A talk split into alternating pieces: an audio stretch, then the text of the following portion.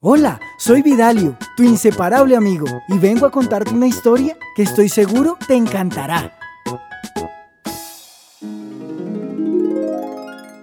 El orden de los juguetes. Érase una vez un niño que cambió de casa, y al llegar a su nueva habitación, tuvo una muy linda sorpresa.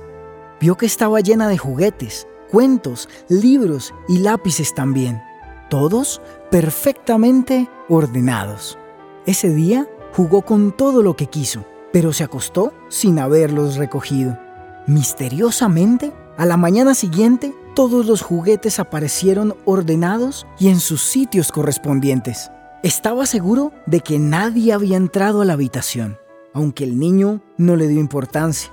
Y ocurrió lo mismo al día siguiente y al día siguiente y al otro día. Pero cuando se disponía a coger el primer juguete, este saltó de su alcance y dijo, No quiero jugar contigo. El niño creía estar alucinando, pero pasó lo mismo con cada juguete que intentó tocar, hasta que finalmente uno de los juguetes, un viejo conejito de peluche, dijo, ¿Por qué te sorprendes que no queramos jugar contigo? Siempre nos dejas muy lejos de nuestro sitio especial, que es donde estamos más cómodos y más a gusto. ¿Sabes lo difícil que es para los libros subir a las estanterías? O para los lápices meterse de nuevo en la cartuchera y no tienes ni idea de lo incómodo y frío que es el piso. No jugaremos contigo hasta que prometas dejarnos en nuestras casitas antes de dormir. El niño recordó lo a gusto que estaba en su camita y lo incómodo que había estado una vez que se quedó dormido en una silla.